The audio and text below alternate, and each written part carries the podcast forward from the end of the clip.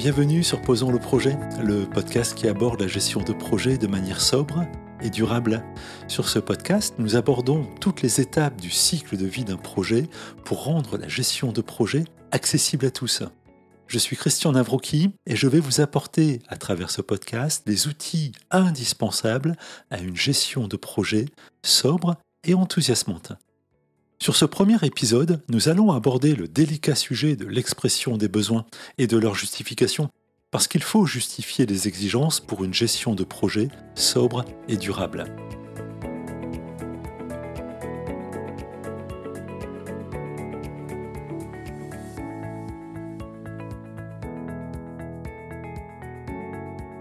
Le déclencheur du projet, c'est le mandat de projet, une expression de besoin normalement formalisée par le ou les demandeurs.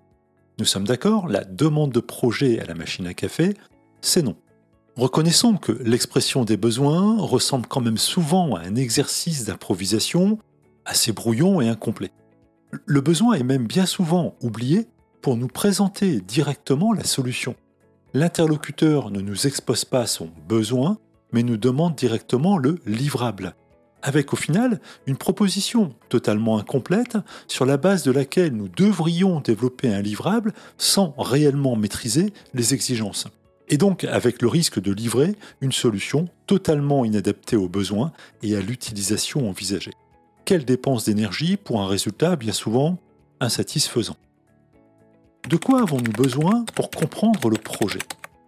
Si quelqu'un me sollicite sur un projet, c'est qu'a priori, il me fait confiance et qu'il reconnaît en moi une expertise sur le sujet. Nous sommes donc naturellement sur une relation de conseil. Exposez-moi le besoin et je vous proposerai la solution la mieux adaptée à celui-ci. Et même si je n'ai pas l'expertise sur le produit, c'est certainement pour mon apport méthodologique que cette personne me sollicite. Il me revient donc d'exercer, là aussi, mon devoir de conseil. C'est aussi votre devoir lorsque vous êtes l'interlocuteur du demandeur et votre exigence forte en matière d'expression de besoin n'est pas une option. Pour comprendre le projet, il nous faut au minimum collecter et formaliser cinq informations clés. Première information, première question, quelle est la raison qui explique la demande? La demande s'inscrit-elle sur une perspective stratégique, tactique, opérationnelle? Est-elle imposée par une contrainte technologique, réglementaire, concurrentielle? Est-elle liée à une recherche de confort ou pourquoi pas à la recherche de plaisir? Peu importe la raison. Elle doit simplement être comprise car elle est structurante pour le projet. Le livrable, l'approche de projet et les moyens ne seront probablement pas les mêmes pour un projet à haute visibilité ou pour un projet plus confidentiel. Pour faire plus simple, votre vélo, vous le voulez pour faire vos courses ou pour gagner une course? Le livrable reste un vélo, mais quel vélo et quelle démarche de projet? Deuxième information. Il s'agit de disposer d'une description suffisamment détaillée du livrable attendu, en lien avec le besoin, en lien avec la raison. Alors ce niveau de détail n'est pas toujours simple à formuler et à formaliser. Et donc là aussi, l'accompagnement du chef de projet est particulièrement important. Aidons le demandeur à formuler les principales fonctionnalités ou les caractéristiques du livrable attendu. Certaines questions peuvent nous aider à décrire le livrable du projet. Quelle activité le livrable va-t-il servir? Quelles contraintes va-t-il éliminer? Quelle performance va-t-il soutenir? Qui va l'utiliser? Autant de points à préciser pour faciliter la description du livrable de projet. Pour revenir à l'exemple de notre vélo, on y installe un porte-bagages, de l'éclairage et les pneus. Nous en parlons? Troisième information, elle concerne le périmètre. Qu'est-ce qui fait partie du projet et qu'est-ce qui n'en fait pas partie? L'initiative consiste à développer un parc de carrés potagers dans le cadre d'un projet d'agriculture urbaine, mais la formation des adhérents à la permaculture n'est pas dans le projet. Où elle l'est, peu importe, ce qui compte, c'est de savoir dès le cadrage du projet ce qui est dans le projet et ce qui n'y est pas. Et cette vue doit être partagée et validée par l'ensemble des acteurs du projet. On s'attachera ici à limiter le périmètre aux fonctionnalités ou aux caractéristiques qui apportent une, une réelle valeur au projet, probablement en lien avec la raison. En la matière, la raison, et toujours structurante. Quatrième information. Quel usage allons-nous faire du vélo? Le vélo, c'est pour le séjour sur l'île de Ré C'est pour livrer des repas Ou c'est pour relier la frontière franco-belge à la frontière franco-espagnole en 15 jours maximum Autrement dit, pour participer au défi de la French Divide? L'usage que l'on fera du livrable est un élément lui aussi essentiel à connaître et à partager pour envisager une description correcte du projet et un engagement pertinent des acteurs. La connaissance de l'usage prévu aura une influence importante sur la description détaillée du livrable. Dernier point sur l'usage, il peut aussi s'inscrire sur la durée. C'est pour 6 mois d'utilisation ou c'est pour 5 ans. Élément également structurant pour le projet. Et enfin, cinquième information, et pas des moindres, quid des bénéfices attendus? Il faudra bien à un moment ou à un autre justifier le projet et en particulier l'investissement nécessaire à sa réalisation. Un investissement se justifie généralement par le bénéfice que celui-ci permettra de générer. Nous ne parlons pas forcément de bénéfices financiers, celui-ci peut concerner l'image, la conformité, la performance, le confort, le bien-être ou d'autres domaines encore. Quelle que soit la nature du bénéfice, il doit être exprimé, et idéalement en termes mesurables. Comment peut-on engager des moyens sans cette information?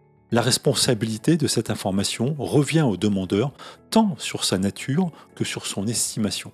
Et si des contre-bénéfices sont prévus, il est également de la responsabilité du demandeur de les exprimer. Rappelons si nécessaire que cette cinquième information n'est définitivement pas optionnelle. Nous pourrions aussi dès à présent aborder les incertitudes sur le projet, les risques, mais nous reviendrons plus tard sur ce sujet. Alors quelles sont les clés pour réussir à collecter ces informations? Il n'y a probablement pas de recette miracle pour mener à bien cette tâche, mais un minimum de méthode pourra certainement nous aider. Commençons par mettre du collaboratif dans l'exercice. Seul, il est quasiment impossible de décrire correctement le projet. Nous ne disposons bien souvent pas des connaissances suffisantes. Il faut donc identifier les parties prenantes, les personnes légitimes, et organiser les échanges en face à face ou en atelier, en s'assurant d'un engagement suffisant des acteurs. Ensuite, réfléchissons à l'importance des demandes, à leurs priorités, et assurons-nous que les exigences soient ordonnées afin de ne pas passer trop de temps ensuite à développer des choses non prioritaires. Ne fermons pas le débat à l'issue des échanges et maintenons les options ouvertes le plus longtemps possible il n'est peut-être pas nécessaire de verrouiller un point qui n'est pas prioritaire sur le calendrier des développements et pour lequel l'exigence pourrait évoluer avec le temps. La description du projet peut, de manière très profitable, embarquer de l'itératif. Et dernier point, formalisons et partageons. Une fois que vous avez collecté les besoins, que vous les avez retranscrits sur un document, souvent appelé cahier des charges, présentez l'information aux parties prenantes. Faites-en une lecture partagée pour valider votre compréhension. Il arrive souvent, sur cet exercice de relecture, de mettre en évidence des écarts de compréhension ou que le demandeur lui-même comprenne mieux ses attentes et qu'il nous apporte ou nous demande un ajustement. Alors oui, cet exercice va prendre du temps. Combien de temps Je suis incapable de vous répondre, sauf à vous dire que ce sera normalement proportionnel au niveau de complexité du projet. Donc justifié d'autant plus justifié que ce temps passé à cadrer les exigences, vous devriez le récupérer, puissance 2, puissance 3 par la suite du projet. C'est donc de l'investissement rentable, ne vous inquiétez pas. Et cela va dans le sens d'une gestion de projet sobre et durable, puisque nous avons bien cadré le projet. A priori, les choses inutiles n'y sont pas, et que le temps que l'on passera à développer sera centré sur la valeur. Reste maintenant à convaincre les parties prenantes, j'en ai bien conscience. Et si maintenant nous mettions en application? Vous avez un projet en cours?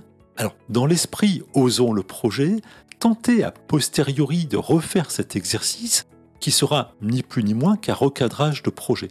Faites-le en mode collaboratif, faites-le de manière très transparente. C'est très souvent bénéfique en cours de projet. Et puis, si vous n'avez pas de projet en cours, mais un projet à venir, alors stop. Ici aussi, osons le projet. Arrêtez-vous un instant pour faire cet exercice calmement, de manière organisée, en formalisant les informations.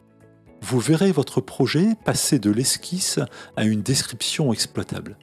J'espère que ce premier épisode de Posons le projet vous a plu et qui vous donne envie de suivre les prochains. Je vous dis donc à bientôt pour le prochain sujet de Posons le projet. Nous y aborderons la description du livrable, tout un programme.